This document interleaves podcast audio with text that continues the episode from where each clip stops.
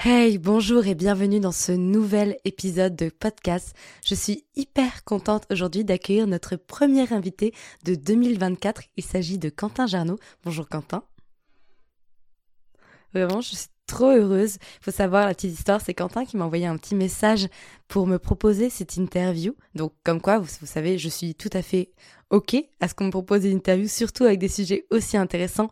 Vous allez voir, on va parler déjà d'écriture de romance quand on est un homme. On va aussi parler de vivre de sa plume, de productivité, bref, de plein de sujets que Quentin maîtrise hyper bien. D'ailleurs, si vous ne le suivez pas encore sur les réseaux sociaux, tous ces liens sont dans les notes de l'épisode, donc je vous conseille fortement d'aller regarder ça. Mais avant de démarrer, est-ce que tu pourrais te présenter pour toutes les personnes qui ne te connaîtraient pas encore? Bien sûr, donc bonjour à toutes et à tous, je m'appelle Quentin Jarnot, j'ai 28 ans et je suis auteur de métier depuis, enfin je vis de ma plume depuis 4 ans. J'ai signé mon premier contrat d'édition en 2017, donc ça fait 1, 2, 3, ça fait 7 ans maintenant. Euh, et voilà, j'écris beaucoup de romances, c'est surtout pour ça que je suis connu. Après, mon genre premier à moi, c'est la fantasy. Mais pour l'instant, voilà, c'est encore en sous-marin tout ça, mais je ne désespère pas que, que ça évolue dans les prochains temps. Et voilà, ben oui, mais sache que j'ai, quand j'ai regardé ton parcours, je me suis dit, mais ce type est impressionnant quand même. Parce que voilà, comme tu disais, t'écris deux, deux genres, un sous ton vrai nom et un sous le pseudo de Quentin Jarnot. Tu sépares les deux. Il me semble que tu as écrit plus de 43 livres, si j'ai bien lu. Ouais, c'est ça. J'ai terminé mon 43e ou 44e, je sais même plus, oh, euh, la dernière semaine de décembre. C'est tellement impressionnant. Et que voilà, et à la fois sur Wattpad, en auto-édition, en maison d'édition. Maintenant, tu as une maison d'édition qui distribue en librairie. Déjà, la vraie question, c'est est-ce que c'était une volonté de base d'être autant partout sur tous les fronts? Parce que c'est quand même vachement impressionnant. Euh, non, pas du tout. Enfin, ma carrière, parfois, je me dis que c'est vraiment un laboratoire. Genre, j'ai fait mes petites expériences, c'est passé beaucoup de choses. Mais c'est vrai qu'avec le temps, j'ai fini par euh, développer des automatismes qui font que j'écris de plus en plus vite. Euh, donc euh, je pense que ça a aidé ça. Moi à la base je me destinais qu'à être en maison d'édition parce que j'avoue je connaissais pas du tout l'auto-édition. Donc j'écris depuis que je suis enfant. je reprenais un peu les personnages des romans que j'aimais beaucoup. Tara Duncan c'était la série de mon adolescence. Oui. C'était vraiment tous les ans, j'étais en PLS en attendant mon prochain tome. Vraiment, Tara Duncan toute ma vie. Je les ai là, les 12 devant moi, qui sont pas au même format, la même taille, la même couleur. Ouais, le changement d'éditeur et tout, on se sait. Mais du coup, bah voilà, je lisais beaucoup ça et je me revois encore hein, quand j'étais début collège, tu vois, reprendre les personnages de la, de la saga pour euh, voilà faire mes petites histoires à moi. Donc c'est quelque chose qui m'a toujours hanté. Et euh, tout a commencé plus professionnellement, on va dire en 2017, quand je suis parti en Angleterre après après mes études pour enseigner le français euh, dans un lycée. J'ai eu un poste là-bas. J'avais pas mal de temps libre en fait à côté, bah forcément quand tu connais personne, faut s'occuper. Donc je me suis énormément reconnecté à l'écriture là-bas. C'est là que j'ai découvert Wattpad d'ailleurs. Et euh, en fait, c'est un concours de circonstances parce que comme dit, j'écrivais que de la fantaisie moi avant. Et en fait, un jour, j'ai vu un appel à texte euh, auquel j'ai même pas répondu si tu veux. Hein. Je me suis juste intéressé au thème qui m'a stimulé, mais j'y ai jamais répondu en tant que tel. Et euh, le thème m'a inspiré une histoire euh, sur le féminisme dans le monde du travail, etc. Ce qui a donné lieu à mon tout premier roman que j'ai envoyé à des maisons d'édition en rentrant en France et j'ai eu une réponse positive en quatre jours. Tu vois, avec du recul, je me dis waouh, quatre jours, j'aurais tellement dû me méfier. Mais c'était bien une maison d'édition à compte d'éditeur. Hein, tu vois, sur ça, au moins, j'ai quand même eu une partie de chance, on va dire. Ouais, ouais. Mais c'est comme ça que j'ai commencé. Effectivement, petit disclaimer pour toutes les personnes qui nous écoutent. En moyenne, une maison d'édition, elle répond entre 3 mois et 6 mois. Ça, c'est une moyenne. Il y en a même qui te répondent deux ans après. 4 jours, c'est assez mauvais signe. Voilà. Ouais, 4 jours, faut se le dire. Normalement, c'est louche. C'est avéré que j'ai eu de la chance et de la malchance. On en parlera peut-être un peu plus en détail après. Mais en tout cas, c'était quand même une maison d'édition à compte d'éditeur. Donc j'ai quand même été payé hein, sur ça. Euh, voilà, j'ai pas eu de, j'ai pas eu d'argent à donner, etc. Mais juste effectivement, 4 jours, méfiez-vous, c'est c'est quand même très louche, hein, il faut le dire. Euh, mais c'est comme ça que ça a commencé pour moi. En fait, ce genre, enfin, ce, ce roman a été marketé comme une romance. Alors pour moi, on va dire que c'était peut-être plutôt un roman contemporain, mais bon.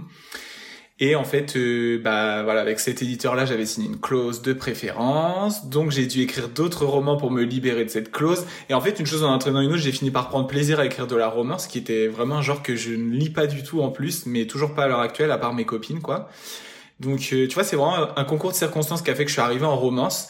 Et puis, euh, bah voilà, un roman, puis un autre. Et puis, euh, cet éditeur-là avec qui j'étais sous clause a refusé en plus un de mes textes à l'époque. Euh, et du coup, c'est comme ça que j'ai découvert l'auto-édition, parce que j'en parlais avec des gens un petit peu, qui m'avaient dit, mais ton texte, là, sors-le en auto-édition, tu vas voir, c'est trop bien. Donc je me suis renseigné. Je me suis lancé un peu, euh, voilà, comme j'ai pu. Et euh, effectivement, l'auto-édition a ses propres avantages aussi. Donc j'avoue, j'ai beaucoup continué en auto-édition. J'ai sorti vraiment beaucoup de textes, hein, je dirais. ouais, pas très loin de 30, je pense, au fil du temps. Euh, parce que voilà, bah, comme dit, c'était mon laboratoire d'expérience. Hein. Ouais, bah tu vois, même moi parfois je le dis à voix haute et je me dis ouais, mais c'est fou quand même. Je me rends même plus compte au bout d'un moment, mais euh, mais ouais, j'ai continué en fait comme ça en maison d'édition et en auto-édition. Mais ce qu'il faut savoir quand même, c'est que récemment, bah du coup, je suis entré en librairie et tout euh, l'année dernière j'ai fait du ménage un peu dans ma carrière pour être honnête. Tu vois, euh, l'avantage de l'auto-édition, c'est que on ne cède pas ses droits, contrairement à un contrat avec une maison d'édition. Donc ces droits-là m'appartenaient toujours. Donc moi, j'ai pris la décision de décommercialiser plusieurs de mes œuvres, notamment mes premiers romans, parce que je trouve qu'ils reflètent pas, euh, voilà, mon écriture actuelle et peut-être plus non plus euh, ce que j'avais envie de défendre. Enfin, c'est des romans que j'ai écrits, j'avais 20 ans, donc j'étais plus jeune aussi, peut-être moins éveillé sur certains sujets. Donc je les ai décommercialisés. Euh, pareil, euh, tu vois, on parlait tout à l'heure du fait que j'écrivais sous deux noms, donc mon vrai et puis voilà, Quentin Jarnot. Euh, et maintenant, j'écris que sous Quentin Jarnot. Tu vois, tous les romans sous les autres noms, je les ai tous décommercialisés aussi. Donc voilà, à une époque, j'avais édité plus de 30 romans, c'était vrai. Ça l'est plus maintenant parce que j'en ai sorti beaucoup des canaux d'édition parce que voilà, la qualité avant la quantité, honnêtement. Mais voilà, le bilan, c'est que j'en ai quand même écrit, ouais, effectivement, 43 ou 44. J'ai un doute maintenant, mais ouais, c'est fou. C'est fou. Et qu'est-ce qui t'apporte euh, tous, ces, euh, tous ces formats d'édition? Parce que du coup, tu as pu vraiment tout tester. Tu es à la fois sur les plateformes en ligne gratuites, sur l'auto-édition, sur la maison d'édition, en haut, en librairie, pas en librairie. Qu'est-ce que chacun de ces formats a pu t'apporter et t'apprendre? Et peut-être aussi développer Tu nous as dit que tu avais eu des mauvaises expériences. Je, je suis euh, persuadée que quand on a des mauvaises expériences, le mieux qu'on puisse faire, c'est le partager pour éviter que ça arrive à d'autres personnes. Alors bien sûr, comme je le disais en off, malheureusement, on ne peut pas tout dire mm, parce que euh, il y a des maisons d'édition qui n'hésitent pas des fois à poursuivre en justice. Donc il faut faire attention à ça, mais le mieux qu'on puisse faire, c'est effectivement partager. Donc voilà, qu'est-ce que tous ces formats déjà toi t'ont apporté? Est-ce que tu sens qu'il y avait quelque chose à apprendre de chacun de tes formats? Ouais, clairement. De toute façon, euh, toute expérience est bonne à prendre, qu'elle soit euh, bah, bonne ou mauvaise. Euh, il y a une citation que j'aime beaucoup et qui dit "Je ne perds jamais, soit je gagne, soit j'apprends." Et cette citation de Nelson Mandela, je crois. moi, je l'adore et je trouve que ouais, elle reflète beaucoup ma vie d'une manière générale. Je la trouve vraiment symbolique. les différents, je trouve que les différents formats d'édition, ils sont tous leurs particularités. si tu me demandais à l'heure actuelle celui que je préfère, moi, je préfère travailler en maison d'édition euh, diffusé en librairie parce que je trouve que en plus moi ça se passe très bien tu vois de ce côté-là. Euh, bah, l'avantage d'être diffusé en librairie, c'est que c'est là que tu as l'accès au plus de gens, c'est là que tu as le plus de visibilité, que tu touches le plus de monde. C'est un autre enjeu, hein, parce que le marché de la librairie et le marché numérique, c'est vraiment deux mondes complètement différents qui obéissent presque à des règles différentes. Je les trouve très peu poreux, en fait, moi, ces deux marchés, pour euh, évoluer sur les deux. Donc c'est vrai que même quand j'écris un roman, je le destine soit à un marché, soit à l'autre. Euh, L'avantage de l'auto-édition pour moi, c'est la régularité des revenus. Euh, déjà le fait que les pourcentages soient plus élevés forcément, mais la régularité des revenus, c'est que quand tu es en, maison d'édition diffusée en librairie, tu es payé une fois par an, plus tu as tes avances sur droit, euh, alors que quand tu es en auto-édition, tu es payé tous les mois. Tu as juste un différé de 60 jours, donc euh, tu vois, fin mars, je vais toucher ce que j'avais vendu en janvier. Mais euh, ça, c'est pour en vivre, c'est quand même super confortable parce que tu as forcément une rente d'argent qui arrive tout le temps. Donc j'avoue, euh, au fil du temps, d'avoir constitué un bon fond de catalogue, ça, ça a été vraiment euh, super chouette. Après, ce qu'on peut aussi souligner sur l'auto-édition, c'est que tu as une pleine liberté qui est vraiment chouette. Tu vois, tu décides de ton titre, tu décides de ta couverture, tu décides de tout en fait. Donc ça, c'est vraiment chouette. Mais à la fois, c'est énormément de travail parce que tu es obligé d'endosser tous les rôles, tu es obligé d'avoir plein de casquettes, donc c'est très chronophage. Euh, et puis bah il faut aussi dire que j'ai pas toutes les compétences du monde. Hein. Euh, voilà, moi je suis pas du tout graphiste, je suis pas du tout doué dans ce domaine-là, donc forcément j'ai embauché une graphiste. Euh, bah faut embaucher également un correcteur ou une correctrice. Et tu vois, il y, a des auteurs qui ont la chance d'être graphistes, d'être maquettistes, d'être franchement, ils ont trop de chance parce qu'ils peuvent tout faire eux-mêmes, tu vois. Là où moi mes compétences se limitent à euh, mon roman et bon la communication un peu maintenant parce que je me, je me trouve plus à l'aise que j'ai pu l'être à une époque. Mais voilà. Mais par contre, tu vois, l'auto-édition, je trouve que ça s'est vachement essoufflé pour moi, en tout cas, mon parcours en auto-édition, parce que tu vois, j'ai sorti, comme on disait tout à l'heure, énormément de romans. Et euh, est venu un moment où j'en ai eu un peu marre, en fait. C'est pour ça aussi que je me concentre beaucoup plus sur euh, mes collaborations avec des grands éditeurs pour la librairie. C'est qu'au bout d'un moment, je me suis éreinté, quoi. Je sortais peut-être, euh, ouais, 6, 7 romans par an en auto-édition.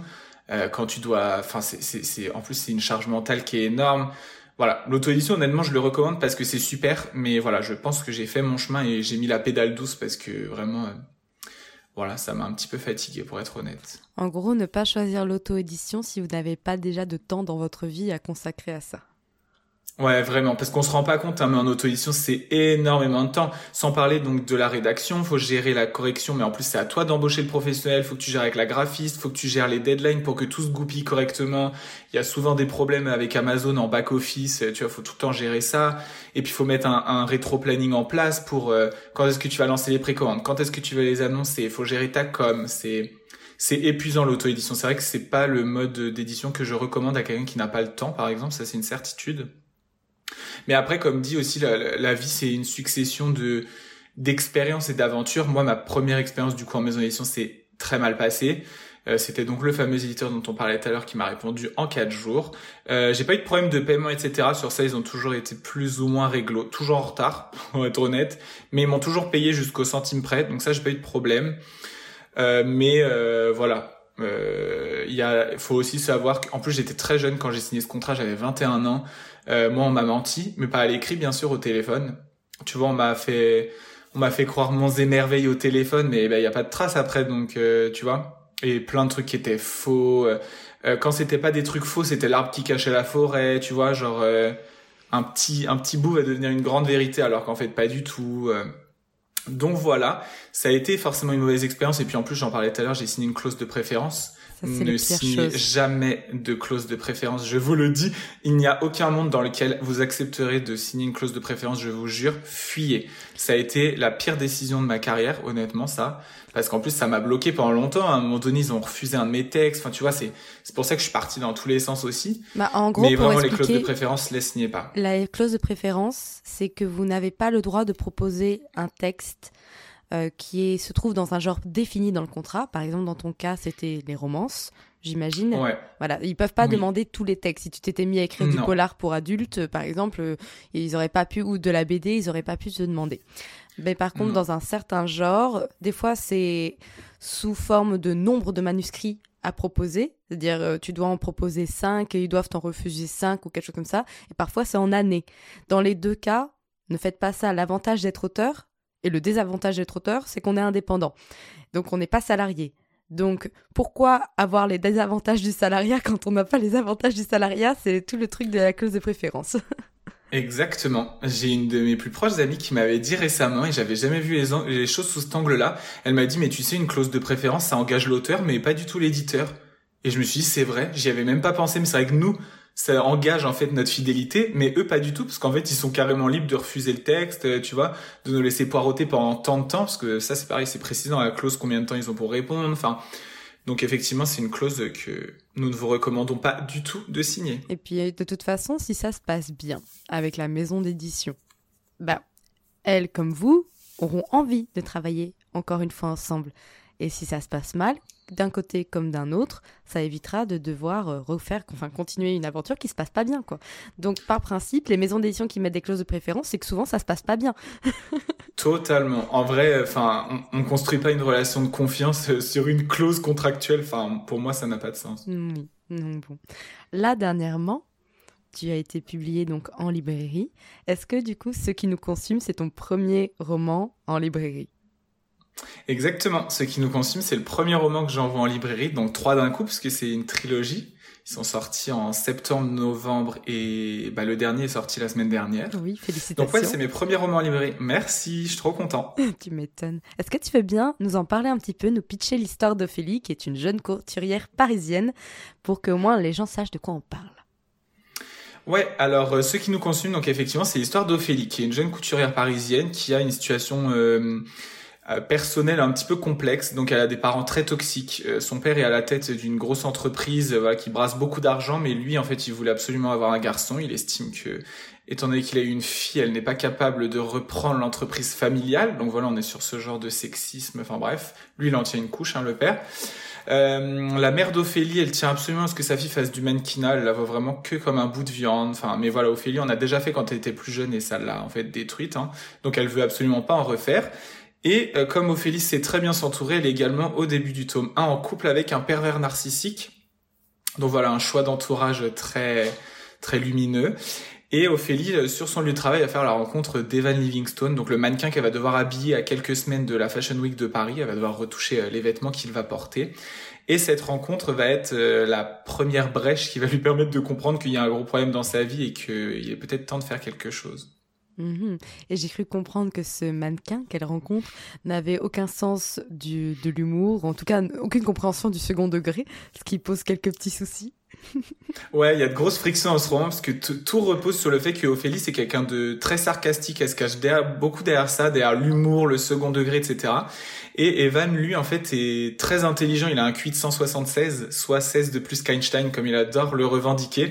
Sauf que bah, la contrepartie de ce quotient intellectuel très élevé, c'est qu'Evan ne comprend pas euh, le second degré, l'ironie, il comprend pas le sens figuré non plus des phrases. En fait, il est très vraiment team premier degré. Et euh, bah, du coup, avec Ophélie, ils passent leur temps à, à pas se comprendre en fait, donc c'est ça donne des situations très cocasses. C'est un roman qui a qui a beaucoup d'humour malgré des thèmes qui sont aussi en fait euh, très difficiles. On aborde des thèmes euh, que je trouve qu'on voit pas forcément beaucoup dans les romans. Déjà, le grand thème de cette trilogie, je peux pas le donner parce que ce serait un spoil, mais je l'ai jamais vu dans aucun roman, pour être honnête. Et sinon, on aborde bah, effectivement le haut potentiel intellectuel, les troubles du comportement alimentaire, les relations toxiques, les pervers narcissiques, voilà beaucoup de thèmes qui me tenaient euh, très, très, très à cœur. Effectivement, de quoi traiter beaucoup de choses dans une trilogie. Mais du coup, ça s'est passé comment l'édition de ce roman? Alors, euh, en 2022, en mars 2022, je crois, euh, HarperCollins, donc pour la collection EH, qui est leur collection de romances, m'ont approché. Euh, sur Instagram. Ils m'ont envoyé un message pour me dire qu'ils avaient bah, suivi ma carrière, etc. et qu'ils aimeraient qu'on discute. Donc, euh, bah, moi toujours ouvert aux opportunités, j'ai accepté du coup qu'on entre en contact. Donc on s'est eu au téléphone. Et voilà, ils m'ont dit qu'ils aimeraient beaucoup que je rejoigne leur équipe, qu'ils voudraient me signer, euh, voilà. Euh, et en fait, à l'époque, je les ai un petit peu mis en stand-by quelques mois parce que euh, déjà j'avais beaucoup de choses à gérer. J'allais emménager à Paris euh, quelques mois après. Enfin, j'avais beaucoup de choses à gérer.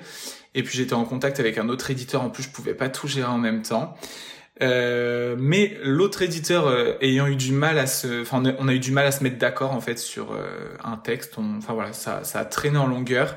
aucun de nous, je pense, ne voulait renoncer à des choses qui étaient importantes. Donc voilà, j'ai fini par recontacter donc HarperCollins. Je leur avais demandé à, à l'avance en fait si leur offre était péremptoire. J'avais été très très transparent avec eux. Donc je les ai recontactés quatre mois plus tard. Et on a convenu de se rencontrer début septembre 2022, du coup, à Paris. Donc je les ai rencontrés, ils m'ont fait visiter leurs locaux, etc.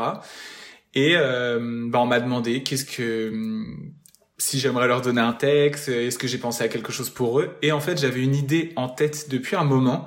Sauf que c'était une idée, comme on disait tout à l'heure, pour moi, le marché des librairies et le marché numérique sont très différents. Et c'était une idée que j'aurais jamais écrit pour l'auto-édition, tu vois. Pour moi, bah, en fait, ceux qui nous consument, c'est une idée qui est tellement original que parfois le marché de l'auto-édition, il aime bien rester dans des codes très définis en fait. Donc je l'aurais jamais écrit pour ça. Donc je lui ai présenté euh, bah, cette trilogie que j'avais en tête depuis un moment avec tous ces grands thèmes euh, qui étaient bah, très très importants pour moi. J'avais vraiment envie de parler de tout ça et notamment ce fameux grand thème de la trilogie dont je ne peux pas parler parce que ce serait un spoil. Et ça l'a charmé tout de suite. Surtout ce grand thème, en fait. Elle m'a dit, c'est incroyable, c'est vrai qu'on en, on en entend jamais parler, alors que je dis, bah ouais, et c'est, ce serait tellement important, en fait, de porter sa voix sur ça. Enfin, moi, ça me tient à cœur. Elle a adoré l'idée. Et bah, quelques semaines après, on signait euh, le fameux contrat. Et voilà. Et j'ai, donc j'avais pas écrit, en fait, hein, ce texte, hein. j'ai signé sur Pitch. Donc ça, franchement, euh, un éditeur qui vous signe sur Pitch alors que vous êtes même pas dans leur équipe, franchement, je, je salue ça chez HarperCollins. Ils ont été très respectueux de ma condition de création d'auteur. Donc euh, c'était top. Donc je n'ai écrit en fait ce qui nous consume que quelques mois après. Tu vois, j'ai signé mon contrat en septembre, enfin fin septembre début octobre, et j'ai commencé à écrire moi qu'en janvier 2023. Euh, donc voilà comment ça s'est passé. Ça veut dire que depuis janvier 2023, tu as réussi à écrire trois romans. C'est impressionnant. Je suis désolée, je reviens à ton rythme, mais quand même, parce que là, le troisième tome vient de sortir, et c'est pas des, des, petits bébés, quoi. Genre, c'est quand même des livres euh, qui, qui, font une jolie taille, quoi. Donc, euh, Ouais, quand même, ça va. Euh, ouais, ils font à peu près 75 000 mots par tome, donc tu vois, quand tu multiplies par 3, c'est vrai que c'est conséquent. Mais ouais, comme on disait tout à l'heure, j'ai un bon rythme d'écriture, donc les trois tomes, je les ai écrits entre janvier et mi-avril. Tu vois, en, trois mois et demi, j'avais fini les premiers Envoie-moi de la force, s'il te plaît, parce que je te, trouve... Allez, direct, je t'envoie mes meilleures ondes là, c'est parti. C'est génial. Mais d'ailleurs, j'ai vu un truc incroyable que tu as pu te donner un exemplaire dédicacé à Lena Situation lors du défilé ouais. C'était un rêve, non? Bah ouais, carrément, surtout que Lena Situation, elle apparaît donc dans le roman, parce que bah, comme ça se passe à la Fashion Week, il y a beaucoup de célébrités qui sont invitées, donc j'en ai placé quelques-unes dans le texte, dont Lena. Et euh, bah ouais, c'était carrément un rêve déjà de l'avoir en vrai et puis de pouvoir lui donner le roman.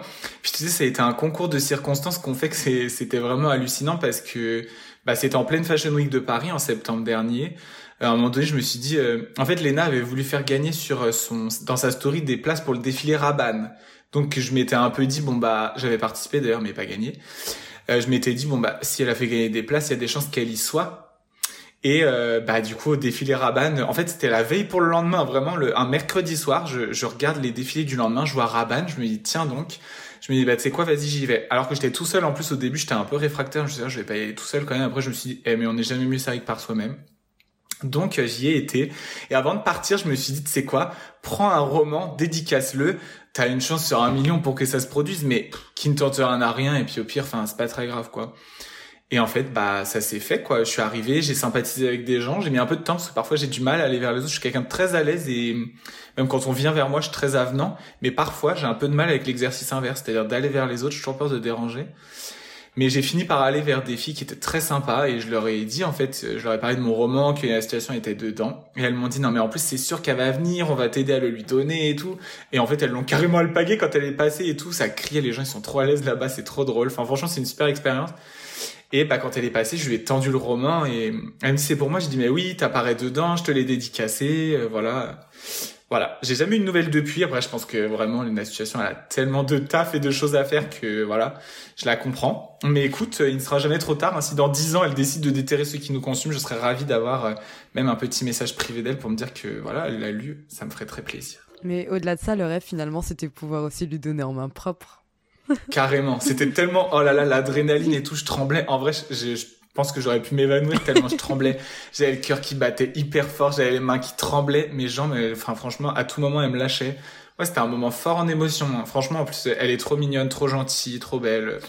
Cette fille, elle a tout pour elle. Mm, tu je, je l'aime beaucoup aussi. Je l'ai suivie très tardivement parce que je connaissais pas son nom, mais de là, je me suis regardé tous les vlogs d'août en septembre. Oui, c'est un concept, hein. mais, euh, mais, et ça me faisait beaucoup de bien mentalement, et je trouve que c'est une personne qui fait beaucoup de bien. Ouais, je suis d'accord, c'est un mood. En fait, finalement, elle est très authentique, très naturelle et assez proche de notre réalité dans certains de ses contenus. Après, maintenant, elle a des contenus plus, voilà, ouf, quoi. Mais elle a des contenus qui sont tellement proches de notre réalité, c'est ça qu'on kiffe aussi, tu vois. Mais oui. Dis-moi, on va arriver à un sujet. Tu sais, j'ai une petite boîte à questions, les gens peuvent me mettre des questions. Et j'en ai choisi mhm. une pour la fin de l'épisode que j'ai trouvé hyper drôle parce que la personne, elle a, osé poser sa question. Mais il y en a une autre qui est revenue beaucoup. Et je me suis dit que dans tous les cas, je voulais aborder ce sujet. C'était le fait que voilà, tu écrives de la romance en étant un homme.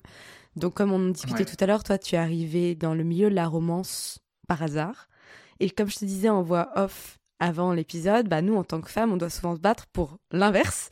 Donc, euh, dans le milieu plutôt de l'imaginaire, dans mon cas, surtout en SF, qui est un genre dominé par les hommes. Et toi, au contraire, tu écris de la romance, un genre considéré comme très féminin. Est-ce que toi, tu t'y sens à l'aise déjà? Et comment tu as réussi à t'y faire ta place, entourée effectivement d'autrices pour le coup, et certainement de lectrices? Est-ce que tout va bien là-dessus? Parce que je pense que dans les personnes qui m'ont posé la question, j'ai des auteurs qui sont peut-être intimidés par ce genre et qui en même temps peut-être ont envie de l'écrire et peut-être ont envie d'être assurés de ton côté, parce que ça a l'air de bien se passer. Ouais, bah pour moi ça se passe très bien. Après c'est peut-être les ma vie en général qui a fait ça. Moi j'ai toujours été très entouré de femmes de toute façon, que ce soit dans ma famille, dans mes amis, euh, etc. Donc euh, effectivement déjà rien que ça, moi je m'y sens à l'aise. Il y a vraiment pas de problème. Euh, donc comme dit, je suis arrivé là-dedans par hasard, mais c'est vrai que je m'y suis toujours senti bien. Je pense aussi que c'est dans ma nature profonde. Enfin moi je, suis très romantique, j'aime l'amour, c'est quelque chose qui est très important pour moi. C'est un, un énorme moteur que ce soit l'amour euh, sous toutes ses formes hein, que tu peux porter à, ta famille, l'amour amical, l'amour romantique, euh, voilà. Mais c'est vrai que bon et l'amour romantique, euh, voilà, moi je suis très pour le coup là-dedans, très très rêveur. Donc finalement écrire de la romance, même si j'y suis arrivé par hasard, c'est pas tant que ça un hasard parce que c'est vraiment intrinsèquement lié à moi. Mais hum, c'est vrai qu'on n'est pas beaucoup d'auteurs masculins de romance, mais écoutez, euh, si euh, des hommes nous écoutent euh, sur cet épisode, je vous recommande fortement de suivre vos envies. Si vous avez envie, allez-y. Euh, j'ai pas le sentiment que ça me porte préjudice d'être un homme. Je sais pas. Peut-être que, enfin, c'est arrivé quand même parfois que je lise des commentaires sur les réseaux de gens qui disaient ah ouais un homme qui écrit de la romance, je sais pas trop si je lirais, j'ai un peu peur. Bon, bah écoute, libre à toi. Mais euh, voilà, je crois pas non plus, parce qu'à un moment donné, on me disait, ah, mais t'as de la chance, euh, comme t'es un homme, euh, tu dois être lu rien que grâce à ça. Pas du tout, très honnêtement, mais vraiment pas. Je pense que c'est ni l'un ni l'autre, et si ça devait être un peu plus l'un, ça me porterait peut-être un peu plus préjudice que ça m'avantagerait, je trouve, parce que effectivement, il y a des, c'est arrivé que des lectrices disent qu'elles lisaient que des femmes parce que voilà parce que je suppose, elle pense peut-être qu'un homme n'est pas en mesure de décrire les émotions aussi, euh, je sais pas, aussi fidèlement qu'une femme. Je sais pas trop comment elle se projette. Euh, voilà, moi je suis pas dans ce genre de construction homme-femme. Pour moi, humainement, chacun a son truc à apporter. Moi, je pense que voilà, je suis quelqu'un de d'assez euh, empathique. Euh, euh, les émotions, c'est quelque chose de très prépondérant chez moi. Je suis très connecté à ça, donc effectivement, la romance, même si c'est un genre que je ne lis pas, c'est un genre dans lequel je m'épanouis énormément parce que ça rassemble tout ce que j'aime. Ça rassemble la psychologie et les émotions, et c'est euh, comme dit, ce qui est, bah voilà, c'est naturellement connecté à moi, donc. Euh, voilà. C'est une bonne chose. Moi, ce qui m'attriste à la limite, c'est surtout les personnes qui sont obligées de prendre des noms de plumes, que ce soit d'un côté ou de l'autre. Parce que justement, bah, comme tu dis, des fois, il y a des lecteurs ou des lectrices qui ont des préjugés là-dessus. Et, c'est dommage parce que je suis assez d'accord avec toi. Genre, à un moment donné, on reste des êtres humains avant toute chose et, on a chacun, enfin, on est individuellement différents les uns des autres. Et euh, c'est très compliqué de, dire, bah, une femme peut pas écrire ça, un homme peut pas écrire ça. Bah, ça dépend tellement de plein de choses en fait. Ouais, ouais, c'est une construction patriarcale dans laquelle moi je ne suis plus du tout. Vois, c'est des choses que j'ai vraiment beaucoup déconstruit parce que après voilà, j'ai grandi dans une famille où il a fallu déconstruire énormément de choses. Mais c'est vrai que voilà, moi entendre que une femme peut peut ou peut pas faire ça ou un homme peut ou ne peut pas faire ça, pour moi c'est euh, surréaliste. Tu vois, enfin je veux dire, euh, ça dépend euh, de humainement qui tu es, ce que tu défends, ce que tu représentes. Après ton genre n'a vraiment pas d'impact là-dedans, selon moi en tout cas. Ça reste mon avis. Je, je suis tout à fait d'accord avec ce que tu me dis. Depuis tout à l'heure, je te tanne pour que tu m'envoies de l'énergie, des conseils de la force.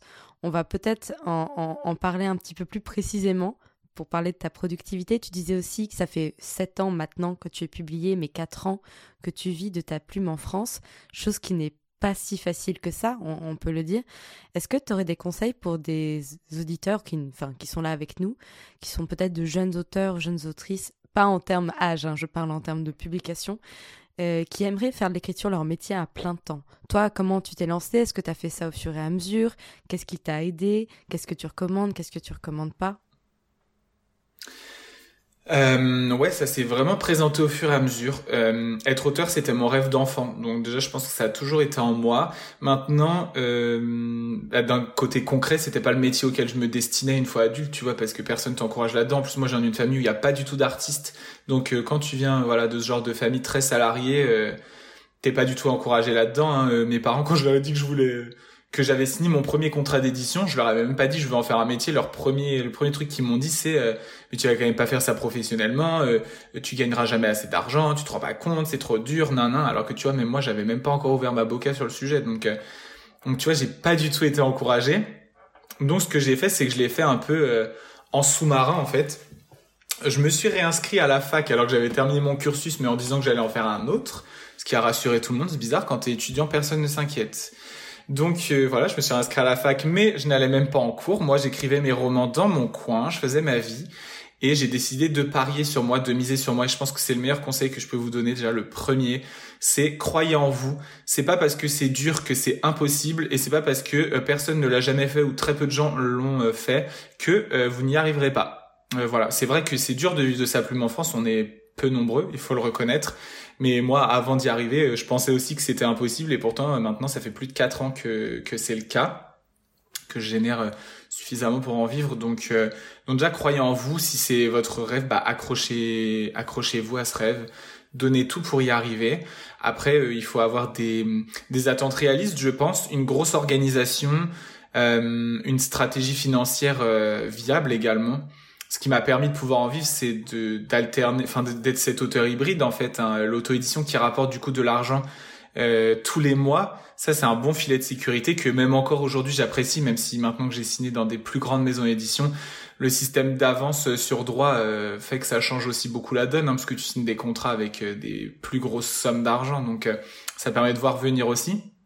C'est la combinaison de tout ça qui fait qu'en fait c'est viable. Il y a aussi le fait que moi je sortais beaucoup de romans à un moment donné, donc forcément plus t'as de sorties, plus t'as de revenus. Euh, faut, en fait, le marché il évolue constamment. C'est pour ça que c'est un peu difficile de vous donner des conseils en fait concrets sur euh, quelle méthode appliquer là. Parce que moi j'ai vraiment eu l'impression de connaître l'Eldorado de l'auto-édition. Hein. Enfin, les revenus en auto-édition ils ont énormément chuté depuis euh, quelques années.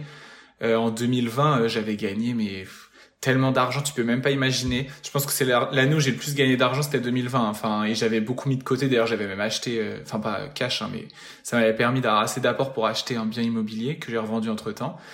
Mais c'est te dire, c'était vraiment l'Eldorado de l'auto-édition. Les, les, le, revenu était énorme et il s'est quasiment, pas tout à fait, hein, mais divisé par deux depuis en fait. Donc, euh, donc pas les revenus sur les ventes sèches, ça, ça a pas bougé. Enfin, quoi qu'il y ait eu le prix du papier, bon, ça c'est autre chose.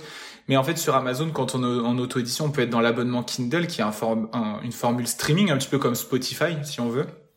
Donc, euh, tu, tu payes un abonnement et tu empruntes des livres gratuitement et les auteurs sont rémunérés à la page lue.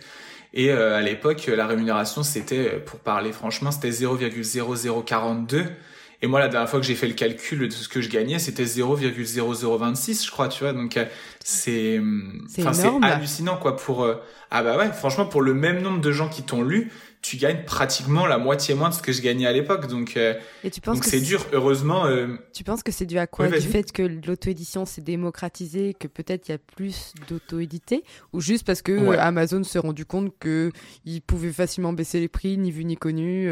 Enfin, alors je t'avoue que moi je suis pas un expert des chiffres, donc très honnêtement, si Amazon avait vraiment fait ça, je pense que je serais même pas en passe de me rendre compte parce que euh, voilà, c'est pas mon domaine d'expertise. Mais je pense qu'il y a effectivement ce fait que euh, il y a énormément de gens qui se lancent en auto-édition parce que comme il n'y a pas de décrémage, tout le monde peut se lancer, ce qui est euh, une bonne et une mauvaise chose parce que voilà, il y en a à prendre et à laisser. vraiment en auto-édition, il y a des gens qui ont énormément de talent, il y a des diamants bruts.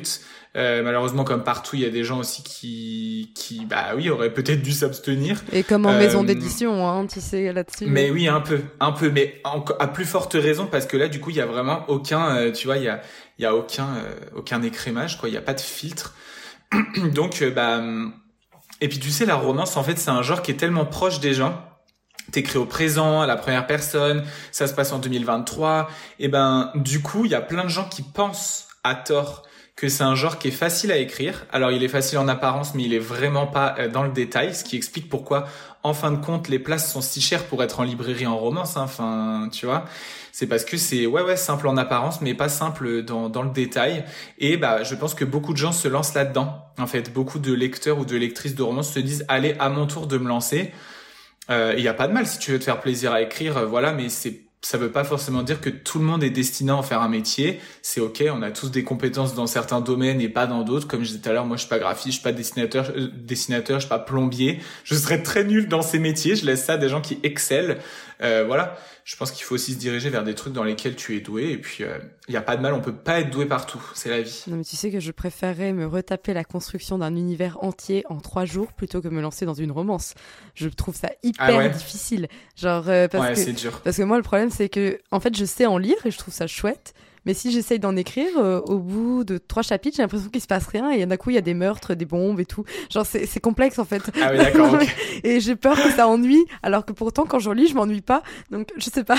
c'est Ouais, bah tu vois, moi qui écris aussi de la fantasy, c'est vrai que c'est des genres qui sont complètement différents. Enfin, les, la manière d'élaborer le scénario n'a strictement rien à voir. C'est vrai que les les, les rebondissements, la manière dont tu vas tisser ta toile, c'est complètement différent. Ce qu'il y a, c'est qu'en fantasy, par exemple, ou même toi, tu vois, en dystopie, as, bah, en fait, on a énormément de personnages. Donc le réseau se tisse d'une manière avec bah voilà beaucoup beaucoup de personnages, alors qu'en romance en général tu as déjà un panel de personnages qui est restreint. Du coup quand tu passes de la fantasy à la romance, tu as l'impression d'être paumé et de pas savoir quoi dire parfois parce que t'as pas beaucoup de personnages à faire interagir. C'est, vrai que c'est un exercice complètement différent. C'est hyper dur, je trouve. Dans tous les cas, chaque genre a ses difficultés et le peu de fois où j'ai tenté d'écrire des contemporains ou des romances, ça a fini en thriller. Donc, écoute, en Moi, je, vois que t'as une petite passion pour la noirceur, toi, alors qu'en plus, tu m'as présenté ton joli stylo lapin. Je me dis, waouh, cette jolie dichotomie là, c'est ouf. Ouais, bah écoute, ça, on se refait pas. Hein. Mais du coup, toi, aujourd'hui, en... Bon, je vais peut-être pas parler de 2024 parce que voilà, on parle de, on est en début 2024 donc c'est un peu tôt peut-être. Mais par rapport à, à, 2023, bon, les relevés de compte ne sont pas encore tombés, mais j'imagine que tu as une petite estimation de tes ventes et tout ça. Est-ce qu'aujourd'hui tu considères que tu vis mieux de tes ventes en librairie ou de tes ventes en auto-édition? Sachant que du coup, on est sur des choses très différentes, puisqu'en auto-édition, on est sur du volume, même si tu as quand même éliminé pas mal de tes premiers romans. Mais pas sur du volume pour chaque livre, puisque forcément, ça touche un peu moins de lecteurs que les personnes qui vont en librairie, et encore, on serait étonné, je pense. Et là où en librairie, tu vas toucher des gens qui ne te connaissent pas, surtout avec un gros nom de maison d'édition. Donc, aujourd'hui, petite curiosité, qu'est-ce qui est le plus rentable pour toi? Eh ben, depuis 2023, c'est euh, la librairie hein, qui est le plus rentable pour moi, clairement. Euh, parce que j'ai signé aussi des gros contrats, tu vois, euh, le fait d'avoir déjà une expérience, parce que ça faisait, euh, quand Harper Collins est venu me chercher, ça faisait déjà deux ans et demi que je vivais de ma plume. Donc j'avais déjà un bagage, j'avais déjà signé chez deux éditeurs avant ça, le premier avec qui ça s'est très mal passé, le deuxième avec qui ça s'est très bien passé, mais pareil, parce que ça je l'ai pas dit tout à l'heure, mais en fait mon premier éditeur avec qui ça s'est mal passé, j'ai repris mes droits sur les quatre romans que j'avais signés avec eux. Hein. J'ai absolument plus aucun lien, plus aucun contact avec eux, parce que je voulais vraiment plus être associé à leur nom, Dieu merci. Euh, donc ça voilà. Et mon deuxième éditeur, euh, pareil, j'ai repris mes droits pour d'autres raisons. Avec eux, ça s'est très très bien passé. Ils ont toujours été très réglo sur tous les plans. Mais juste, voilà, les romans que j'exploitais avec eux faisaient partie des romans que j'avais envie de décommercialiser au même titre que d'autres en auto-édition, comme je t'en parlais tout à l'heure. Donc j'avais déjà de l'expérience, j'avais connu l'auto, j'avais connu deux maisons d'édition, je savais ce que je voulais, ce que je voulais plus. Et puis effectivement, quand un éditeur vient te chercher, la donne n'est pas la même que quand c'est toi qui le contactes. Tu vois, t'as pas le même rapport de force et les mêmes leviers, donc forcément j'ai pu bien négocier mon contrat. Donc euh, voilà, c'est vrai que ouais, ouais, mes contrats pour la librairie, euh, je gagne beaucoup mieux avec ça qu'en auto-édition. Mais euh, ce que j'aime avec l'auto-édition, c'est ce petit filet de sécurité, le fait d'avoir de l'argent qui rentre tous les mois. Euh, voilà, même si c'est pas forcément des sommes, enfin ça reste quand même des sommes euh, qui sont très conséquentes, il faut le dire.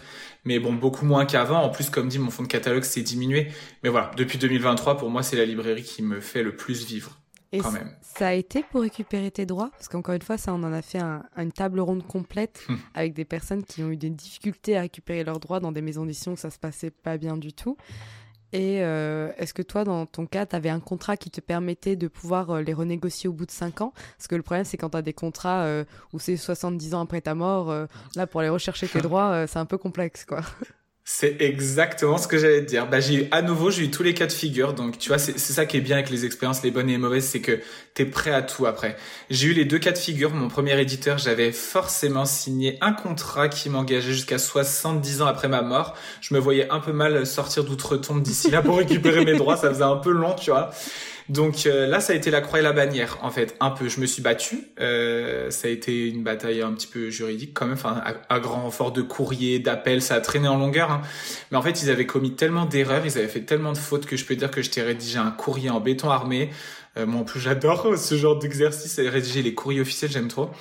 Donc euh, voilà, et ça a été long parce qu'ils ont accepté de me rendre deux romans sur les quatre, mais pas les deux autres. Donc ça a été trois mois de bataille supplémentaire pour récupérer les deux autres mais euh, j'ai rien lâché honnêtement euh, enfin ils avaient commis tellement d'erreurs qu'il y a un moment donné voilà donc j'ai réussi en me battant ça a été très dur et très éprouvant en plus j'étais plus jeune encore à l'époque enfin tu vois mais j'ai été bien conseillé bien guidé euh, j'ai là-dessus tu vois je suis bien entouré donc ça c'est cool et après, pour mon deuxième éditeur, bah à nouveau rien à voir. Comme je t'ai dit avec eux, ça s'est très bien passé. Ils m'ont toujours très bien traité. Ça a été très respectueux. Et quand j'ai contacté mon éditrice, tu vois, c'est récent, hein, ça s'est passé en novembre. Euh, je l'ai contacté, je lui ai expliqué ma démarche. Elle m'a dit, il y a pas de problème. Tu sais, nous on retient pas les auteurs. Si tu veux récupérer tes droits, il y a aucun problème, je te les rends. Donc euh, et en plus le contrat était beaucoup plus respectueux parce que là pour le coup c'était une session de droit de 5 ans. Qui se reconduisaient tacitement, mais au bout de cinq ans, je pouvais les récupérer. Euh, mais là, euh, j'ai pas attendu les cinq ans, je voulais faire ça maintenant parce que j'avais déjà commencé à retirer moi mes romans en auto-édition. Et elle a tout à fait compris ma démarche, donc euh, voilà, elle m'a rendu les droits sans problème. Donc tu vois, c'est top parce que tu gardes un super souvenir de ça. Enfin, ça veut dire qu'à l'avenir, on va être amené à se croiser en salon, ce sera toujours un plaisir de les voir. Ce que je ne peux pas dire de mon premier éditeur, honnêtement. Enfin, voilà, je veux même pas croiser leur regard. Enfin, je pense que eux ne veulent pas croiser mon regard non plus, à mon avis. C'est surtout dans ce sens-là. Mais voilà, j'ai connu un peu tous les cas de figure. Mais si jamais vous voulez récupérer vos droits, les gens qui nous écoutent, euh, franchement, lâchez rien parce que vos textes, ils vous appartiennent. Si ça vous tient à cœur, si vous avez eu des problèmes, si vous avez eu X ou Y chose, ça, vous appartient. Euh, battez-vous, ça vaut le coup. Puis en plus, quand on y pense, euh, les maisons d'édition, elles font du restock jusqu'à un certain moment pour des romans. Donc au bout de 5-10 ans, euh, potentiellement, les romans sont plus en librairie, à moins d'être devenus quelque chose de très récurrent dans leur catalogue parce que ça a hyper bien vendu. Donc est-ce qu'ils ont vraiment intérêt à garder vos droits si finalement eux-mêmes ne font plus de, vraiment de bénéfices dessus. Enfin, c'est ça qui est complexe. Dans les cas de 70 ans après la mort, euh, franchement, euh, ça paraît tellement euh, un peu bizarre. Moi, je l'ai hein, dans mon contrat, mais ça se passe bien, donc je suis contente. Mais c'est vrai que c'est. Mais moi, c'est dans mon contrat avec HarperCollins, je crois que c'est ça aussi. Hein, je crois 70 ans après la mort. Mais comme toi, ça se passe très bien, donc ça me dérange pas. Ce qu'il y a, c'est que mes deux premiers éditeurs là, donc avec qui j'ai rompu tous mes contrats, c'était pas des c'était pas des éditeurs diffusés en librairie il y avait ça aussi. Donc tu vois, c'est des structures qui n'ont pas non plus un service juridique, c'est des structures qui qui en fait euh, je pense que c'est plus dur de récupérer tes droits quand tu es en librairie parce que du coup bah l'éditeur si t'envoie en librairie euh, tu peux pas justifier qu'il te met plus en avant tu vois puisqu'il t'envoie dans les rayons. Que là par exemple quand tu es juste en numérique et en impression à la demande ce qui était le cas de mon premier éditeur pas le deuxième le deuxième avait du stock mais le premier c'était de l'impression à la demande. Bah, en fait euh, ils avaient pas de stock dans leurs locaux. En numérique tu es absolument invisible si on te met pas en avant. Enfin tu vois j'avais vraiment toutes les cartes en un pour récupérer. J'avoue que si tu es dans une grande maison d'édition euh, qui est euh, voilà diffusé en librairie, à mon avis, c'est plus compliqué de reprendre tes droits, je pense. Après, voilà, je, ça m'est pas arrivé à moi, donc euh, parce que fort heureusement, moi, ça se passe très bien avec HarperCollins. Donc voilà, j'ai signé récemment chez Albin Michel aussi. J'ose espérer que ça va très bien se passer là-bas aussi. Mais tu vois, je pense qu'effectivement, c'est pas les mêmes enjeux quand tu es en librairie quand tu l'es pas. Bien sûr. D'ailleurs, il y a des enjeux financiers qui sont différents. Tout à fait. Mais d'ailleurs, euh, du coup, j'ai vu que tu avais signé ton nouveau projet chez Albin Michel. Euh, tu veux bien nous en parler un peu Genre, Ouais, bah, je suis tellement content. Euh. Si tu veux pas en parler. Albin Michel, c'était bah, je peux en parler un peu, mais pas beaucoup. Il y a des choses que je vais pas pouvoir dire.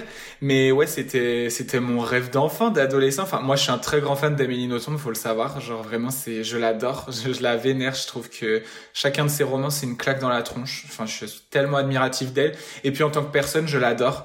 Je trouve que, enfin, je sais pas, je la trouve très lumineuse malgré tout ce qui a pu lui arriver. Je, je, l'adore. C'est vraiment un modèle. Euh, et puis, euh, enfin, ouais, Albert Michel, ça m'a toujours fait rêver. Donc, euh, forcément, avoir bah, le privilège de pouvoir signer là-bas, c'est ouf, d'autant que à nouveau, euh, je suis pas passé par des circuits traditionnels. Tu vois, c'est pas moi qui ai envoyé mon manuscrit non plus. Euh, voilà, je suis entré en contact avec. Euh, enfin, voilà, on est plus ou moins venu me chercher en fait.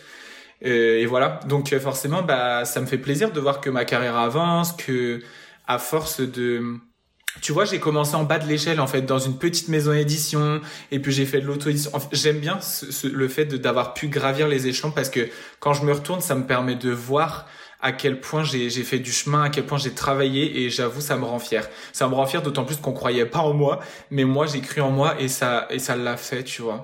Donc voilà, cette signature avec Albin, c'est la concrétisation d'un grand rêve. Euh, je peux pas dire quel genre j'ai signé parce que ça j'ai pas le droit. Euh, mais je suis trop content. Ça va être une folle aventure. Euh, ça va être une folle aventure. Ça va être incroyable. Bah oui. Et ça permet aussi de savourer à chaque victoire, vu que tu sais d'où tu viens et ce que tu as dû traverser pour arriver jusque-là. En fait, le plus dur finalement, dans l'édition traditionnelle, j'entends, c'est de publier le premier roman, puisqu'après, si, euh, si on a écrit un bon roman et qu'on a la chance qu'il trouve son, sa place dans le cœur des lecteurs, finalement, après, euh, une fois qu'on est dedans, c'est beaucoup plus simple d'aller démarcher d'autres maisons d'édition ou de se faire démarcher. C'est quand même chouette. Ouais, je suis assez d'accord avec toi sur ça. Euh, surtout euh, intérieurement à un même genre. Effectivement, quand tu es en librairie et que tu es déjà présent sur un genre, que voilà, tu vends, tu as une présence sur les réseaux sociaux, c'est beaucoup plus facile de soit d'être démarché, parce que ça c'était vraiment le cas pour moi. Il y a vraiment bah, plusieurs éditeurs qui m'ont approché ces derniers mois, tu vois. Donc ça, ça fait plaisir aussi. C'est même s'il y en a, t'as pas forcément envie, euh, voilà, de signer, ça reste gratifiant.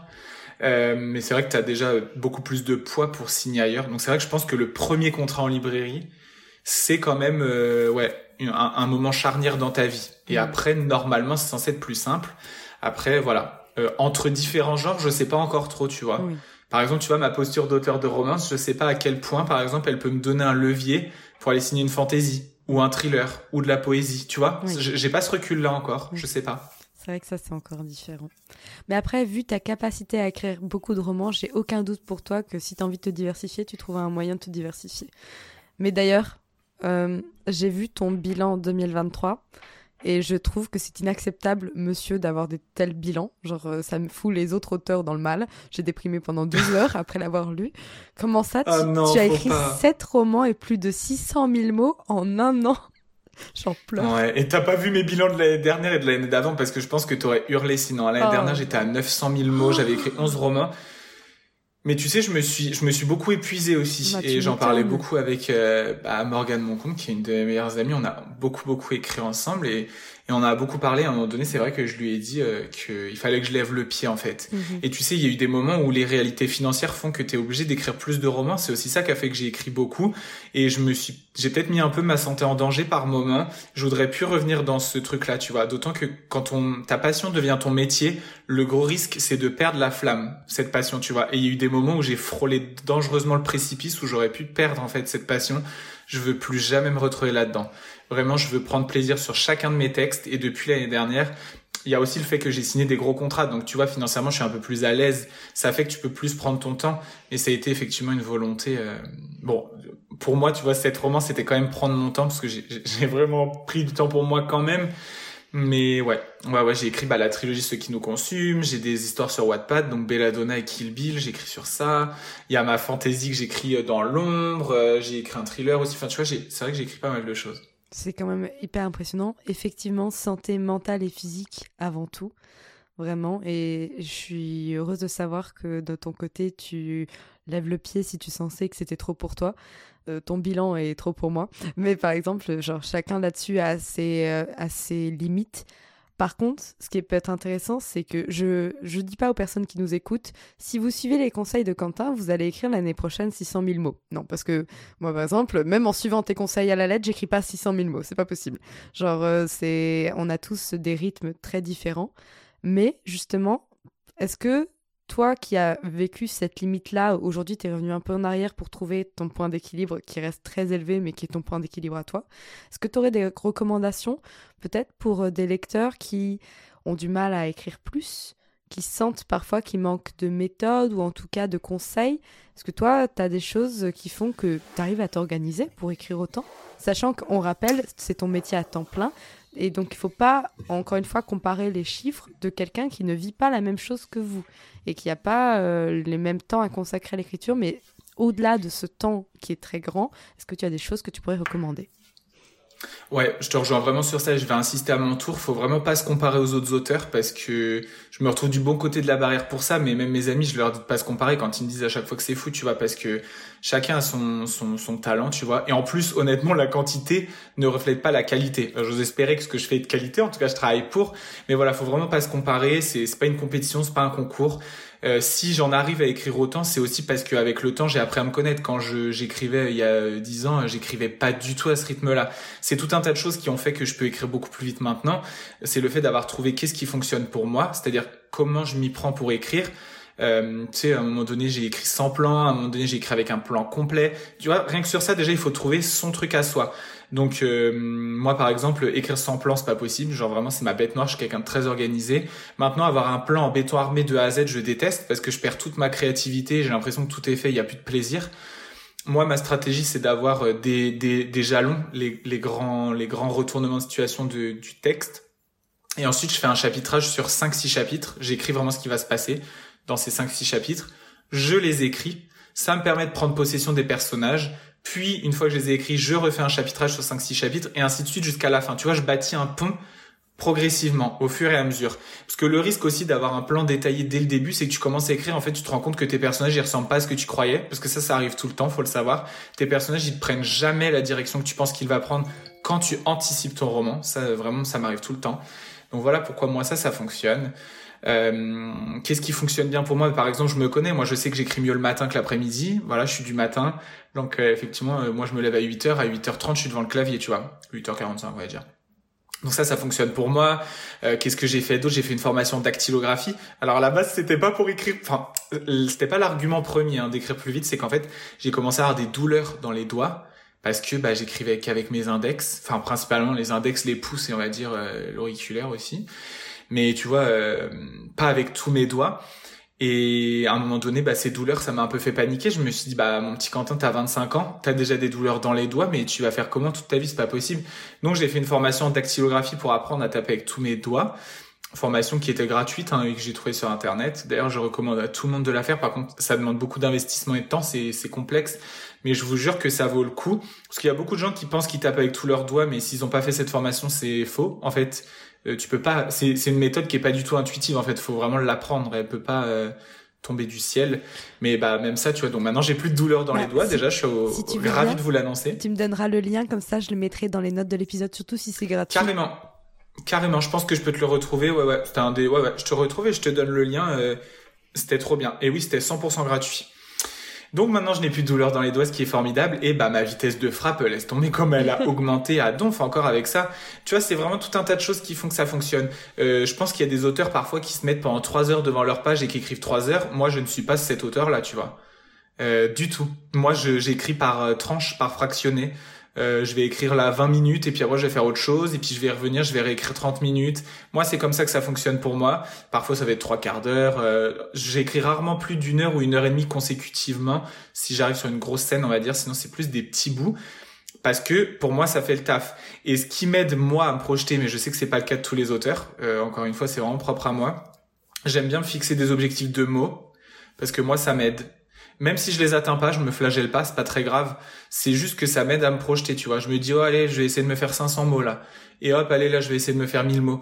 Et c'est ça qui fait que petit à petit, ça monte, quoi, tu vois. euh, normalement, dans une période de rédaction euh, normale pour moi, moi, j'écris pas le week-end déjà. Parce que je me suis déjà retrouvé dans une situation où psychologiquement, à nouveau, euh, voilà, j'avais un peu mis ma santé en danger, on y revient. Donc pour moi, les week-ends, je ne rédige jamais, sauf si j'ai envie. Ça, c'est une règle d'or, c'est rare. Euh, moi, les week-ends, c'est ma vie sociale, c'est mes amis, c'est ma famille, ça me ressource. Et la communication, bien sûr, parce que je suis sur les réseaux tout le temps, ça on s'en rend pas compte, mais ça prend beaucoup de temps. Donc moi, la rédaction, c'est du lundi au vendredi.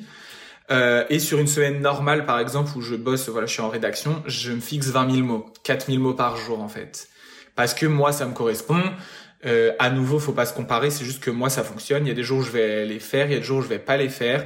Euh, là, tu vois, ces derniers temps, j'avais un peu diminué. J'étais passé à plutôt trois fois euh, 15 000 mots semaine. J'étais passé à 3 000 par jour. Je m'adapte. Ça change tout le temps. Il y a des moments où je suis plus déterminé, des moments où je le suis moins, et je l'accepte. Et, je trouve que c'est important. Soit, soyez indulgent avec vous-même. L'art, c'est pas, euh, c'est pas quelque chose qu'on peut dompter euh, comme ça en claquant des doigts. En fait, c'est aussi savoir s'écouter. La vie, elle avance. Vous vieillissez, vous grandissez. Euh, Parfois, on a plus de soucis que d'autres. Je trouve ça important de s'écouter, d'être indulgent avec soi-même en toutes circonstances. Oui, je trouve aussi que c'est important. C'est de super bons conseils. Donc, euh, on pourrait croire que c'est des conseils qui sont euh, dits et répétés, mais en fait, c'est ce qui marche, quoi. C'est juste se connaître soi qui est important et savoir poser Vraiment. les limites. Moi, je l'ai bien vu comme toi. En 2023, j'ai poussé mes limites trop loin parce que je prenais aucun Ouais. jour de repos.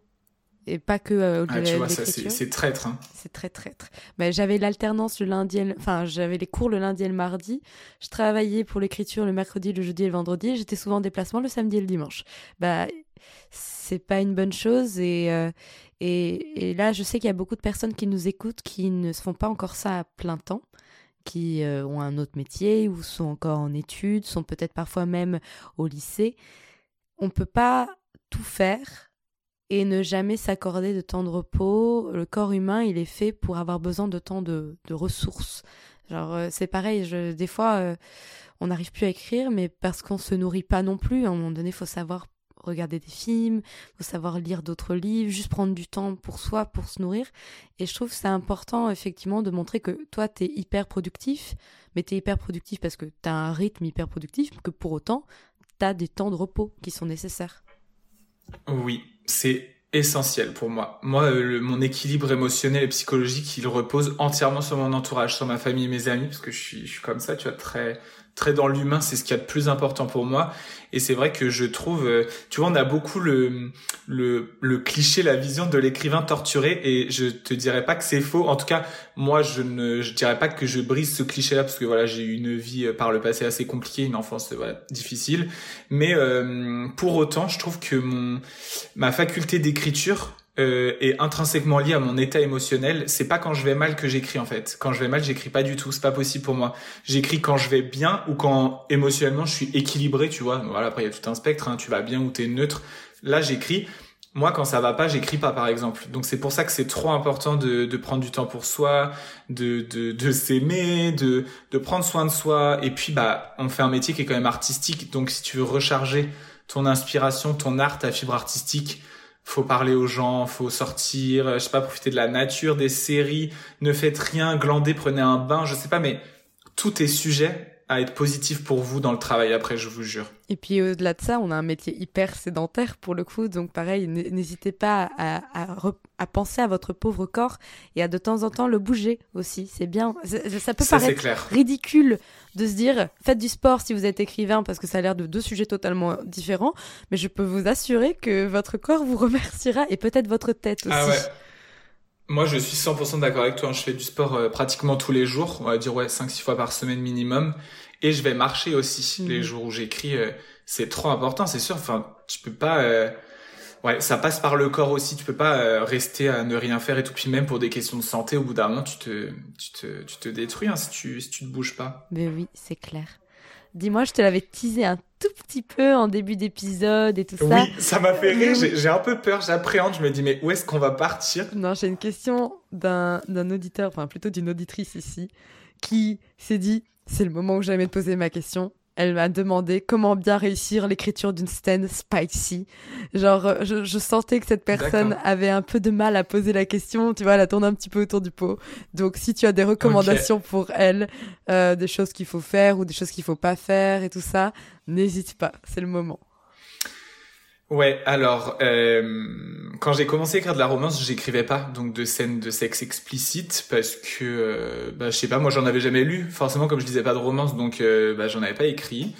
Donc je suis un peu passé par bah tout, tout en fait. C'est exactement comme je disais tout à l'heure euh, quand t'écris. Je suis passé par pas de plan, je suis passé par un plan détaillé. En fait, il faut un peu tout tester pour voir ce qui te correspond à toi.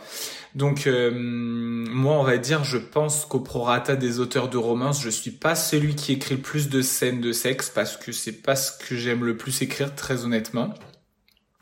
Euh, je suis passé par une période d'ailleurs où j'en écrivais de moins en moins et maintenant j'en écris un peu plus parce qu'en fait, euh, pour moi, les scènes de sexe dans un dans une romance, elles ont un elles ont un impact dans la dynamique, elles ont un impact dans le développement psychologique des héros. Euh, je sais que j'ai déjà entendu des gens dire oui, mais dans la vie ça se passe pas comme ça. Peu importe, un roman c'est pas la vraie vie, ma belle. Un roman, c'est euh, il y a un scénario, il y a des rebondissements, c'est c'est très travaillé quand même. Donc euh, pour moi, vos scènes de sexe pour qu'elles soient réussies, elles doivent toujours Enfin, alors attendez, à moins que vous écriviez de la romance érotique. Donc ça, pour moi, la romance érotique, c'est de la romance dont le but euh, bah voilà, c'est de fournir un maximum de ces scènes-là, c'est ce que recherche le lecteur. Moi, c'est parce que j'écris. Donc là, ma réponse s'adresse aux gens qui écrivent de la romance contemporaine, qui sont des romances avec bah voilà une histoire travaillée et des grands thèmes, et les scènes de sexe viennent euh, là-dedans parce que ça fait partie de la vie d'un couple. Je trouve que pour réussir ces scènes de sexe, la règle numéro un déjà, c'est qu'elles aient toutes euh, un, un rôle, un impact dans l'histoire. C'est-à-dire que si ta scène, t'aurais pu l'enlever parce qu'honnêtement, elle sert à rien, bah enlève-la. elle sert à rien. Euh, je trouve que, tu vois, par exemple, tu fais monter la tension dans, dans, ta relation, etc. Donc déjà, rien que, je sais pas, euh, rien que le, le, climax de cette tension, ça peut être une raison d'avoir une scène. Tu vois, ça peut être des retrouvailles, ça peut être, enfin, ça peut être tout un tas de choses qui font que ça a sa place dans le roman. Euh, parfois, ça peut être tu sais, il, y a il peut y avoir un, une inversion des, des, rapports de force, tu vois. Par exemple, je sais pas moi, peut-être que tu peux avoir euh, dans ton couple, voilà, la fille par exemple, elle est très sûre d'elle, elle a un gros caractère et le mec il est hyper timide. Bah, ça peut peut-être être intéressant que dans leur première scène de sexe, bah en fait, soit lui qui prenne les devants et elle qui se laisse faire. Tu vois, c'est c'est intéressant en fait d'offrir de de, de l'opposition là-dedans. Euh, il y a plein de choses qu'on peut faire. déjà, ça c'est une partie de réponse. Euh, deuxième partie de réponse, à toi de savoir si tu préfères faire des scènes poétiques, des scènes explicites, des scènes implicites. Si t'as pas envie d'en faire, n'en fais pas. Faut vraiment que ça te corresponde. Ça c'est ça c'est l'essentiel en fait. Déjà, ne fais jamais quelque chose que t'as pas envie de faire. C'est la base pour la vie tout entière.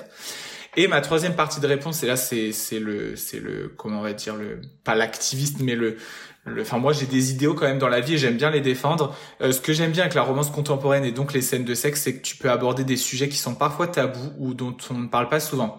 Euh, par exemple, dans ce qui nous consume, ma trilogie, j'aborde le spectre de la sexualité donc euh, qui est tu vois l'absence de désir sexuel à un, certain stade tu vois. Euh, notamment la demisexualité etc enfin c'est un thème que je trouvais important. J'aborde la virginité tardive tu vois le héros. Donc ça on le sait c'est pas un spoil hein, on le sait dès le tome 1 euh, voilà. Le héros il est vierge il a 26 ans.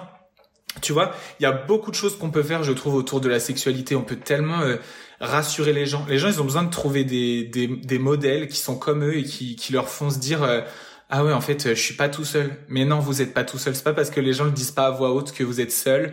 Euh, vous inquiétez pas. Tout est normal. Il y a pas à se presser. La pression de la société c'est non. Le patriarcat c'est non. Tout ça c'est non tu vois. Et euh, ouais les scènes de sexe tu peux tu peux aborder tellement de choses. Enfin le consentement pour moi c'est tellement important. C'est dans tous mes romans le consentement s'est mis en avant à donf. Euh, bien sûr bah, les, les, moyens de contraception comme je te disais donc le spectre de la sexualité. Tu vois il y a y a plein de thèmes comme ça que j'ai très très envie de traiter. Euh, et je trouve ça euh, ouais, vraiment important. Oui, c'est des scènes comme les autres. Exactement, ouais. Ouais, ouais, c'est vraiment des scènes qui s'inscrivent dans le euh, dans la dynamique de l'histoire. Il y a vraiment pas de les scènes de sexe, faut pas les voir comme quelque chose de waouh. Enfin, c'est vraiment une scène qui s'inscrit dans, dans le truc. Quand t'es en romance contemporaine, encore une fois, faut vraiment voir dans quel genre tu es, parce que quand t'es dans voilà de la romance érotique ou même de la pornographie, hein, qui bon, voilà, ça a encore rien à voir. C'est pas le même rapport aux choses, tu vois, déjà. J'arrive à ma toute dernière question de, du podcast, qui est un peu ma question signature. Je la, je la change légèrement en fonction de l'invité. Voilà, j'avais envie de te poser une question. Si tu devais donner trois conseils à la personne que tu étais il y a sept ans, qu'elle allait se lancer dans l'écriture et l'édition de son premier roman, ce serait quoi ces trois conseils? Waouh, oh, quelle vaste question. Je sais, je suis pas gentille. Je te, si tu veux, je peux déblatérer longtemps le temps que tu réfléchisses. Ça va, je pense que je peux m'en sortir. Et, euh, je dirais pas que mes réponses sont dans l'ordre d'importance, mais elles vont plutôt venir dans l'ordre où ça me vient. Mhm. euh, la première chose que je me dirais, c'est entoure-toi bien. Parce que le monde de l'édition, comme beaucoup d'autres mondes, c'est un monde de requins il y a beaucoup de pourriture. voilà, il faut le dire. Il y a aussi beaucoup de gens qui sont adorables, des gens qui sont super. Enfin, moi, j'ai fait mes meilleures rencontres dans ce monde-là. Hein. Euh, actuellement, j'ai la chance d'être très bien entouré. Parmi mes meilleurs amis, bah, j'ai voilà des, des auteurs en fait, tout simplement. J'ai fait mes plus belles rencontres, mais malheureusement, j'ai aussi eu des très grandes déceptions, des gens qui ont essayé euh, de profiter peut-être de ma gentillesse, de mon jeune âge. Euh. Donc voilà, je me dirais, fais attention entoure-toi bien, protège-toi. Euh, ouais, ça, ça c'est le premier conseil que je me donnerais. Le deuxième conseil que je me donnerais, en plus je l'ai déjà donné plus tôt, mais c'est de croire en moi, parce que oui je l'ai fait, mais il y a eu beaucoup de moments de doute, il y a eu beaucoup de moments de ci, de moments de ça, mais mais faut croire en soi. Euh, personne croira en vous à votre place, donc euh, faites-le pour vous, je vous jure, vous vous rendrez service. C'est euh, c'est ultra important, clairement.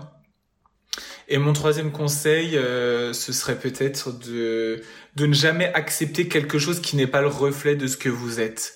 Euh, ne vendez pas votre âme au diable en fait. Voilà, restez fidèle à ce que vous êtes, fidèle à vos valeurs, à vos idéaux.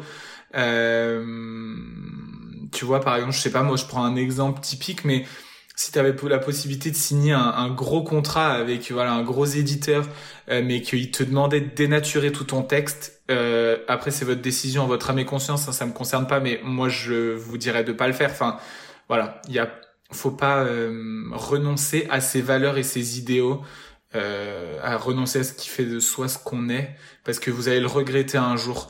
Euh, ce que vous avez vraiment pas envie, c'est un jour de vous retourner, de regarder en arrière et de vous dire oh merde, pourquoi j'ai fait ça? Vous avez pas envie de vous dire ça. Et ça, ça m'est pas arrivé malgré toutes les erreurs que j'ai fait.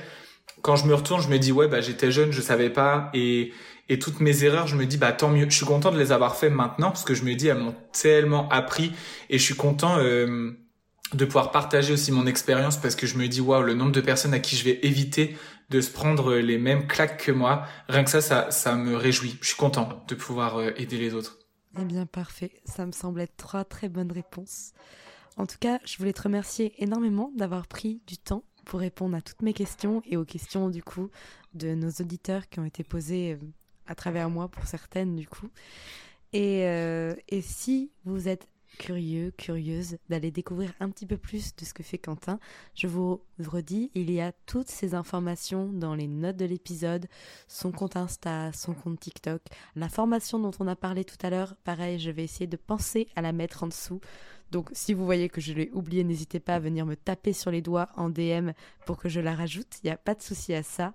Et donc, je vous invite énormément à aller suivre ce que fait Quentin et pour découvrir un petit peu plus sur ses romans, parce qu'on a, on a surtout parlé de, de sa dernière trilogie publiée, mais je pense qu'il y a de très belles choses à aller suivre, à aller découvrir. Notamment, j'ai vu que tu es sur la fin de Belladonna sur Wattpad, donc courage pour écrire ta fin. Et, euh, et voilà, encore merci d'avoir accepté de venir chez moi.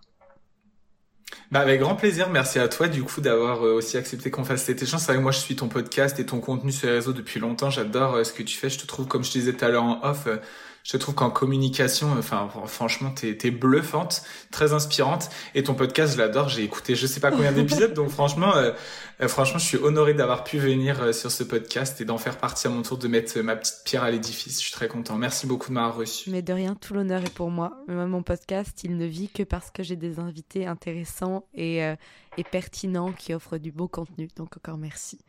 Merci à vous qui avez écouté également cet épisode. N'hésitez pas à aller laisser également une petite note, un commentaire sur votre plateforme d'écoute préférée.